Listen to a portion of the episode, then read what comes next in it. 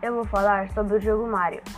Esse jogo foi criado por Shigeru Miyamoto no dia 13 de setembro de 1985. E só quem tem o Nintendo pode jogar.